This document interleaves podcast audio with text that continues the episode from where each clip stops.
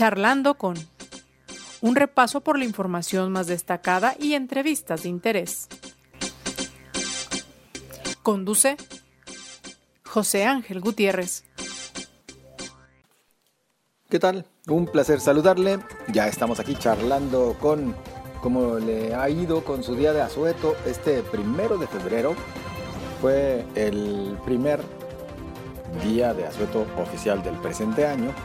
El primer fin de semana largo, que siempre sí se quedaron, como usted ya recordará. Bueno, yo le invito a que nos acompañe.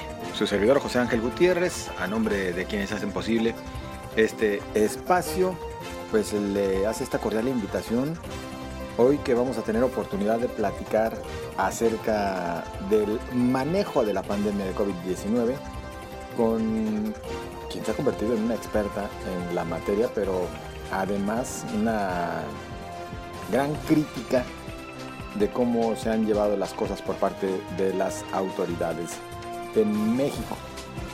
La autora de este libro, Un daño irreparable, la criminal gestión de la pandemia en México, la doctora Lauriane Jiménez eh, doctora en ciencias médicas por la Universidad de Harvard, y quien, por cierto, pues ha sido ya también asesora respecto al manejo de la pandemia de COVID-19. Tendría oportunidad de ofrecer a usted una charla que realizábamos para Canal 44 y que me parece importante eh, compartirla también en este espacio para conocer qué es lo que se debería de hacer en México, porque el escenario es complicado, delicado. Podríamos llegar, cuando concluya el invierno, escucha esto, nada más como adelanto, a los 500 mil decesos en México por causa de esta pandemia de COVID-19. Estaremos ya ofreciendo una charla, esta charla con la doctora un poco más adelante, además de que platicaremos con el coordinador de afiliación en redes sociales progresistas, Polo Leal, acerca de un planteamiento que hacen ellos respecto a la necesidad de más espacios para la atención de COVID-19, inclusive con la intervención de los gobiernos municipales, abriendo, habilitando espacios al menos en los servicios médicos eh, municipales, para poder recibir a los pacientes que en estos momentos ya no encuentran dónde recibir la respectiva atención. Un poco más adelante también esa charla. Por lo pronto, le invito a que me acompañe a este recorrido por parte de la información más destacada. En el primer mes del año, un total de 55 bolsas con restos humanos fueron encontradas en el área metropolitana de Guadalajara. El principal hallazgo ocurrió en el municipio de Tlajomulco de Zúñiga, donde se localizaron 17 bolsas en dos fincas del fraccionamiento Chulavista. Seis hombres y una mujer fueron agredidos a balazos cuando se encontraban reunidos en un salón de eventos en el municipio de Ojuelos, y resultado de esta agresión todos perdieron la vida. El hecho fue registrado el sábado alrededor de las 22 horas. De acuerdo con información de la Fiscalía del Estado, se encontraban en un convivio cuando arribaron varios sujetos a bordo de dos motocicletas ingresaron y las despojaron de sus pertenencias para huir, regresar minutos después a fin de hacer detonar sus armas de fuego contra los presentes. El próximo 22 de febrero será el juicio oral en contra de tres policías municipales de Tecalitlán, acusados por la desaparición de tres italianos, ocurrida el 31 de enero de 2018 en dicho municipio. Francesco Russo, familiar de los tres hombres que siguen sin ser localizados, señaló que a tres años nada se sabe del paradero de Rafael y Antonio Russo, así como de Vincenzo Chimino. Con recorridos en la colonia americana, inmediaciones del Hospital Civil, la Clínica 1, Central Camionera Antigua, Mercado del Mar, Providencia, la Fuente Olímpica, Calzada Independencia, Analco, Las Palmas, Morelos, Centro, Obregón, Medrano, el Hospital Ayala, Felipe Ángeles y San Juan Bosco, el gobierno de Guadalajara decomisó 150 artículos utilizados para apartar y bloquear espacios en la vía pública. Asimismo, 87 personas conocidas como apartalugares fueron remitidas a un juez federal y uno de ellos tenía orden de aprehensión, informó Alejandro Silva, jefe de estacionamientos de la Dirección de Movilidad en el municipio. A partir de este lunes 1 de febrero y hasta el día 10 del mismo mes, se podrá atender a todos los ciudadanos que no tengan cita y que quieran tramitar una nueva credencial de elector o realizar alguna modificación, anunció el INE. Autoridades tapatías recibieron reportes inusuales de cientos de hisopos tirados en calles del oriente de la ciudad. Elementos de protección civil y bomberos de Guadalajara acudieron a la colonia Revolución y Blanco Cuellar, ambas colonias, donde localizaron los hisopos mismos que se utilizan para la detección de coronavirus. El titular de la dependencia, Felipe López Sagún, señala que junto con autoridades de salud se investigará el origen de este material. En la información nacional, según datos del Censo Nacional de Procuración de Justicia Federal, realizado por el INEGI, la Fiscalía General de la República incautó 7.560 armas de fuego durante 2020. Las entidades con mayor número de estos artefactos retenidos fueron Tamaulipas, Sonora, Ciudad de México, Jalisco, Michoacán y Baja California, que en conjunto suman 3.832 armas aseguradas. La aplicación de vacunas anti-COVID para personas mayores de 60 años comienza este lunes. El gobierno federal indica que la meta es inocular en los próximos dos meses a 3.3 millones de adultos mayores que viven en 2.438 municipios del país. Las primeras brigadas de vacunación se instalarán en Veracruz, Oaxaca, Chiapas, Puebla y Estado de México. Parte de la información más destacada, yo le invito a que me acompañe, que ya le hemos mencionado. En principio, le comparto esta charla que tuvimos oportunidad de sostener en Canal 44 con la doctora Lorien Jiménez eh, autora del libro Un daño irreparable, la criminal gestión de la pandemia en México. Interesantes conceptos que ahora compartimos.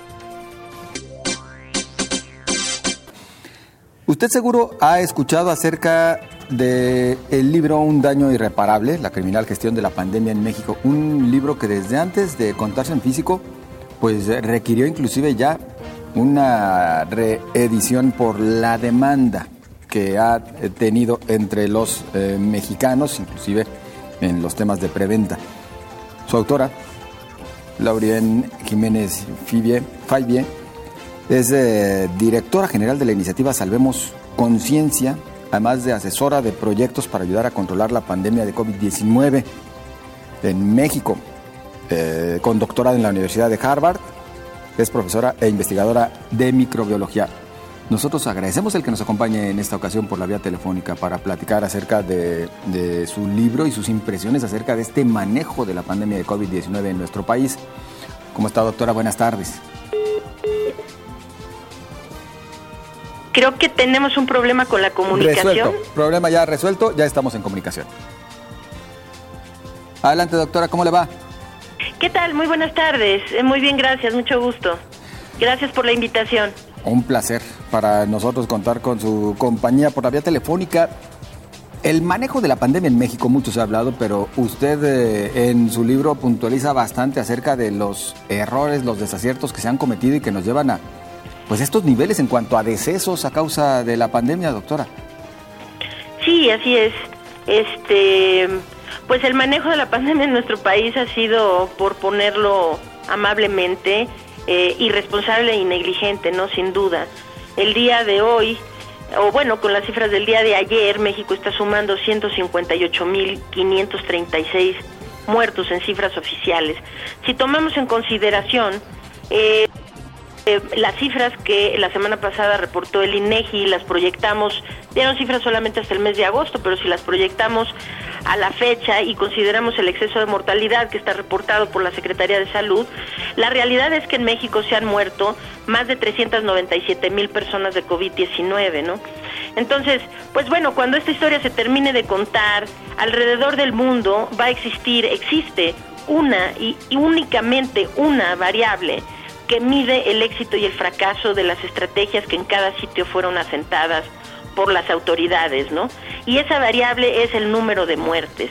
Es decir, cuántas a cuántas personas llevó a morir la estrategia que en cada lugar se, eh, se llevó a cabo para controlar la crisis de la pandemia. Y pues en ese sentido nuestro país es eh, de los tres peores países a nivel mundial. Estamos en esa deshonrosa posición junto con Estados Unidos y Brasil, ¿no? En la tercera posición del de los peores países que han manejado esto a nivel mundial. Esto, pues sí, es eh, increíblemente lamentable y lo peor de todo es que no estamos ni siquiera cerca de que este problema se resuelva o se termine. Entonces, pues este escenario que tenemos ahora va a continuar así si es que no se hace algo notablemente distinto en las semanas y meses por venir. En Europa veíamos a un primer ministro, el primer ministro inglés Boris Johnson, ofreciendo disculpas por llegar a los 100.000 muertos. 100.000, doctora. Sí, es correcto. Y claro que debe ofrecer disculpas porque finalmente también ahí, pues el responsable ha sido él, ¿no? Como aquí el responsable, pues él y sus ministros de salud, ¿no? Como aquí el responsable, pues es el presidente de la República y los que han tomado las, o él que ha tomado las decisiones, que es el doctor Hugo López Gatel, ¿no? De cómo la estrategia se iba a llevar a cabo. Pero la diferencia es que Angela Merkel en, en Alemania, al ver que empiezan a morirse, no sé, este, 300, 500 alemanes al día, y que las cifras empiezan a aumentar, pues Angela Merkel sale casi con lágrimas en los ojos, pide disculpas, dice, esto no vamos bien, tenemos que amarrarnos todos y ver que esto se mejore. Boris Johnson sale también a pedir públicamente una disculpa, nos equivocamos, subestimamos la magnitud del problema, no hemos hecho las cosas completamente bien, etcétera. Y estas personas pues salen no solo a disculparse, sino a rectificar las estrategias que sentaron. Eso es notablemente distinto a nuestro país, en donde aquí pues francamente ni siquiera hay una admisión de que algo vaya mal se suman y se suman y se suman los muertos y aquí es como si no pasara nada. Es decir, eh, se hace, pues sí, ya aquí hay pandemia, eso es lo que pasa. En México, todos los días, durante el mes de enero, se murieron entre mil y dos mil personas cada día del mes. Y sin embargo, o sea, eh, se toma una actitud como si esto de alguna manera fuera la que muy llamaron nueva normalidad, ¿no? si lo vamos a, hacer, a ver así, pues bueno, en lo que estamos sumidos es en una nueva mortalidad, ¿no? Este, y, y esto no es excusable, no es perdonable y esto tiene que mejorar porque los meses que tenemos hacia adelante van a ser mucho más complicados. La vacunación va demasiado lenta. Es decir, este ya tenemos pues justamente en Guadalajara, ahí en mi tierra, de hecho yo también soy tapatía, soy de allá de Guadalajara.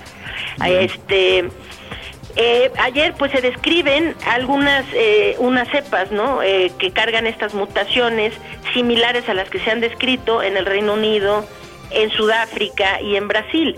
Ahora estas que pues queda que se terminen de estudiar y sepamos si es alguna de estas o es una nueva mutación propia de México. En cualquier caso, estas mutaciones o variantes del virus SARS-CoV-2 ya están dispersas entre nuestra comunidad. Estas son lo que va a marcar el segundo capítulo de la pandemia en nuestro país. Y lo que viene hacia adelante es una historia que no hemos visto hasta ahora, una historia mucho más severa, mucho más catastrófica. Necesitamos detener la propagación de los contagios. Eso es absolutamente indispensable. Con o sin vacuna, necesitamos detener la propagación de los contagios si no queremos estar sumando más de medio millón de muertos de aquí al verano de este año. Doctora, eh, la gran pregunta es, ¿Cuál sería la medida más efectiva para contener los eh, contagios? Hay quienes hablan de que tal vez en nuestro país sí se tendría que tomar en cuenta, que creemos eh, muy complicado desde el gobierno federal se aceptara, un confinamiento total, no menor a 15 días. ¿Usted comparte esta opinión? No, para nada, en absoluto, claro que no.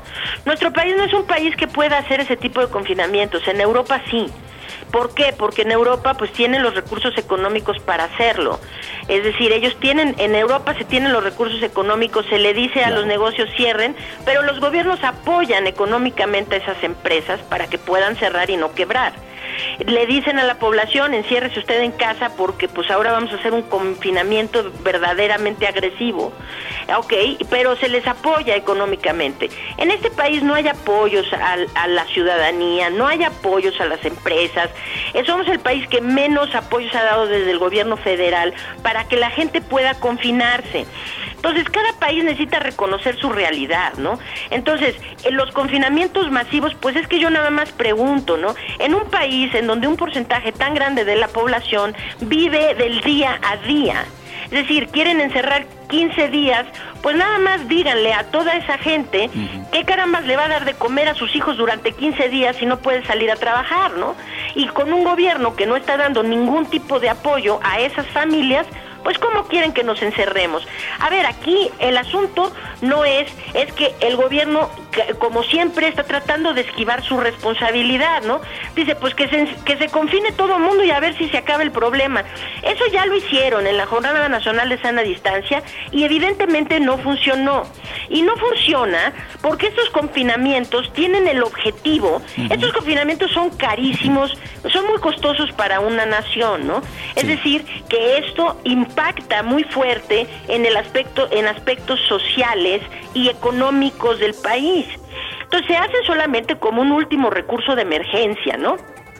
¿Para qué? Para darle oportunidad al gobierno de, de, tomar las acciones que requiere para establecer estrategias de contención epidemiológica, como qué, como ampliar la capacidad de pruebas, ampliar la capacidad hospitalaria, establecer centros de aislamiento vigilado, eh, establecer las logísticas de rastreo de contactos, etcétera.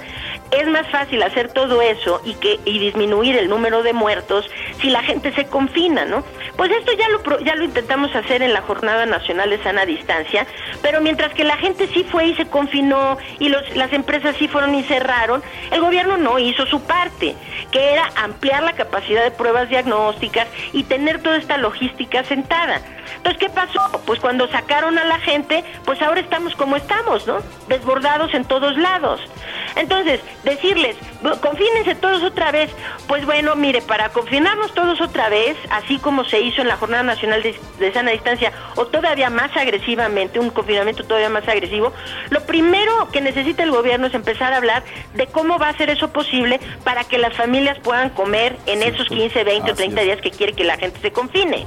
Lo que necesitamos aquí es que el gobierno deje de evadir su responsabilidad y que se establezcan, ahora sí, no así tibiamente, pusilánimamente, como la, lo han estado haciendo, de que pues tantitas pruebas más, ahí les va, apláudanos. 200 pruebitas más al día. No, Eso no claro. sirve de nada. Aquí necesitamos hacer cientos de miles o millones de pruebas al día porque la enfermedad corre rampante entre nuestras comunidades. Así Entonces, es.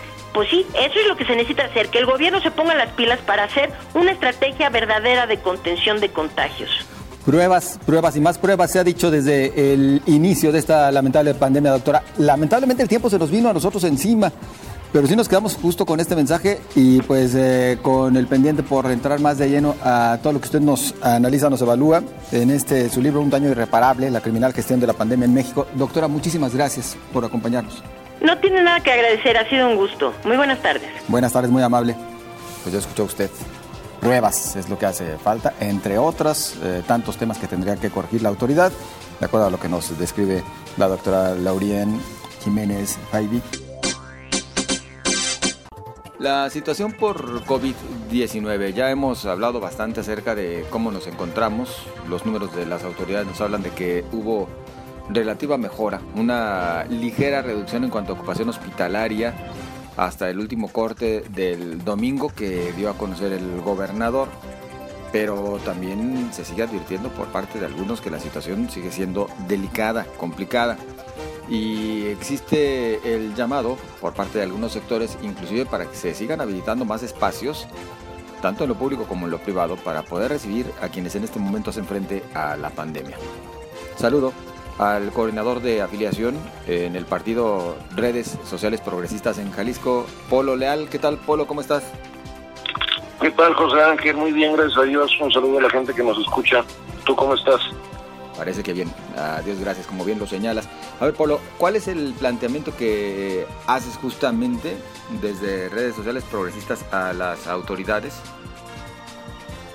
A ver, lo que pasa es que este, haciendo un análisis de la ocupación hospitalaria que todos los días nos hemos dado cuenta vía redes sociales, este, también vía la información que, que algunos medios de comunicación como tú nos hacen, nos hacen llegar, este, volteamos a ver que nos dicen que no hay el suficiente espacio, que ya están ocupadas todas las camas que estaban este, previstas para el tema de COVID. Pero hay algo aquí preocupante porque según mis datos, por lo menos en Zapopan, este, hay seis áreas de Cruz Verde, seis, seis, este, seis instalaciones de Cruz Verde y un hospitalito, que el hospitalito como es un área más materna, podría ser comprensible de que no lo hicieran este, un hospital COVID, pero sí sería importante o hubiera sido importante que las cruces verdes, por lo menos algunas, fueran exclusivas para, para temas de COVID, porque estamos viendo que la autoridad este, pues, ha sido rebasada en, en sus espacios que tenía destinados para eso. Tenemos un área como el del Angeliaño, pero que no hay una información real y transparente de cuántas personas este, estaban para recibirse en, en, ese espacio. Entonces, este, pues para nosotros, en redes sociales progresistas, en, en, reuniones que hemos tenido con nuestro presidente Juan Manuel Hermosillo, hemos comentado el tema de que la autoridad está siendo rebasada en cuanto a la ocupación hospitalaria. Eh, basados en qué información nos mencionabas, pues sí, el caso de lo que se maneja en redes sociales y demás, pero ¿qué, qué, información tienes disponible? Me llama la atención lo que citas, perdón, en el caso de Zapopan, que dices no existe un hospital o, un espacio de índole pública, municipal, que reciba personas con COVID. Mira, por ejemplo, el Instituto Mexicano del Seguro Social tiene poco más de 1.100 este, personas eh, internadas por el tema de COVID. El hospital civil tiene poco arriba de 200 personas. Los hospitales privados tienen cercanas a las 100 personas.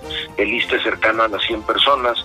Secretaría de Salud, según su reporte, son cercanos a los 300.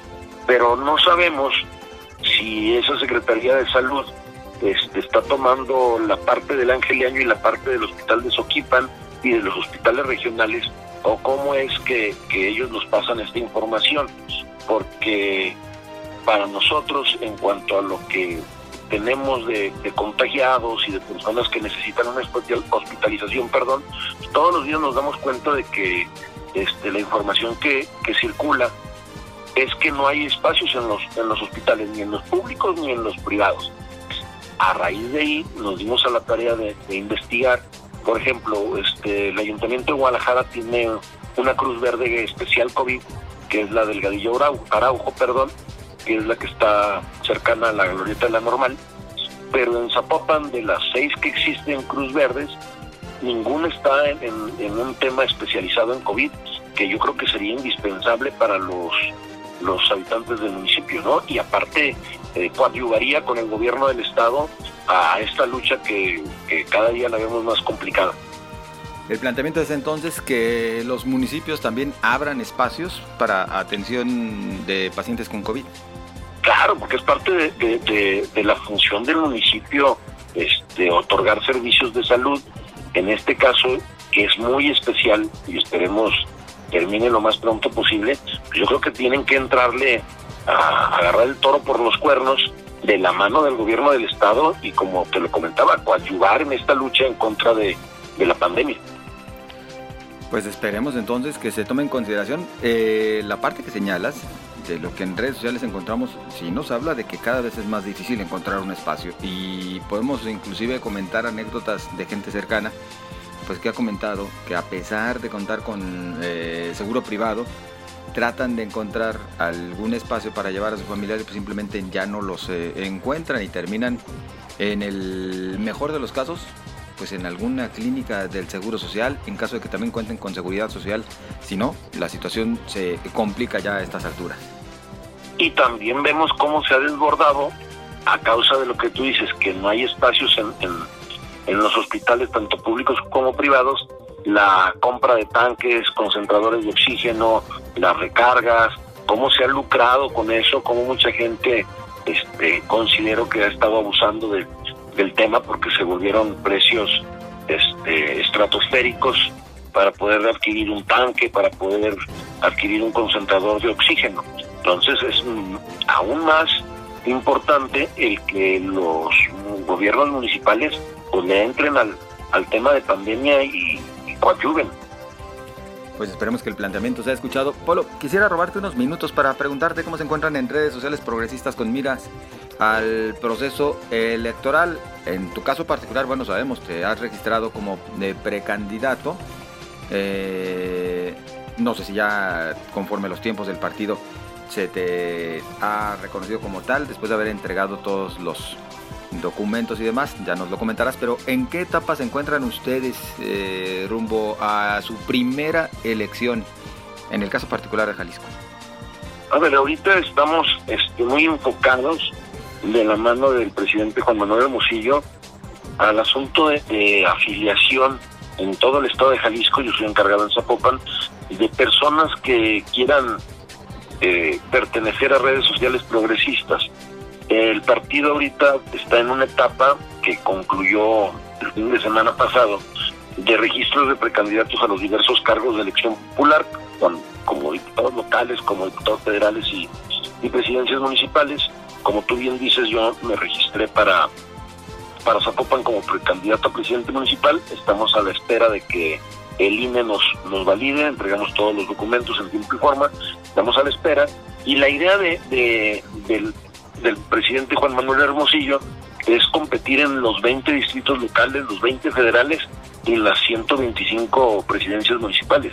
Esa es la idea y se está trabajando en eso, buscando los mejores cuadros, buscando aquellas personas que, que les guste realmente ayudar a la, a la sociedad y que vean que es un partido y una plataforma política diferente que ofrece cosas realmente distintas a los demás institutos políticos a los cuales este, se merecen todo el respeto, pero que la gente voltea a ver a redes sociales progresistas como un partido diferente, como un partido cercano a la gente, un partido de las mujeres, un partido de los jóvenes, un partido de liderazgos emergentes. ¿Qué tanto responde la ciudadanía cuando llegan a invitarles a un partido político? ¿Cuál es tu experiencia como coordinador de afiliación en, en Zapopan cuando les dicen, pues es que pues te invito a ser parte de un instituto político? No ha sido fácil, no ha sido fácil, José Ángel, porque la gente está cansada de, escuchar un partido político X o Y y que realmente no han cumplido las expectativas.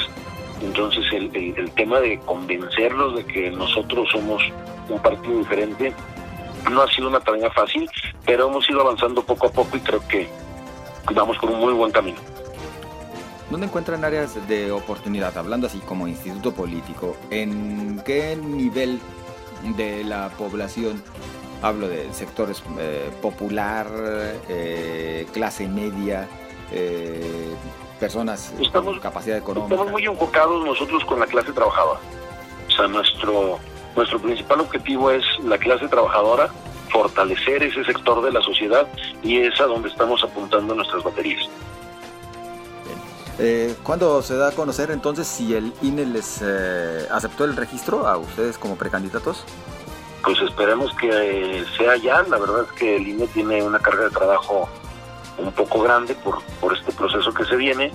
Yo creo que en un par de días debemos de tener la, la notificación de que se aceptaron las precandidaturas. En tu caso particular, bueno, sabemos que estamos en momentos en los que no se puede hablar de propuestas ni nada, pero ¿fuiste registrado como precandidato único a, Zapopan por redes sociales progresistas?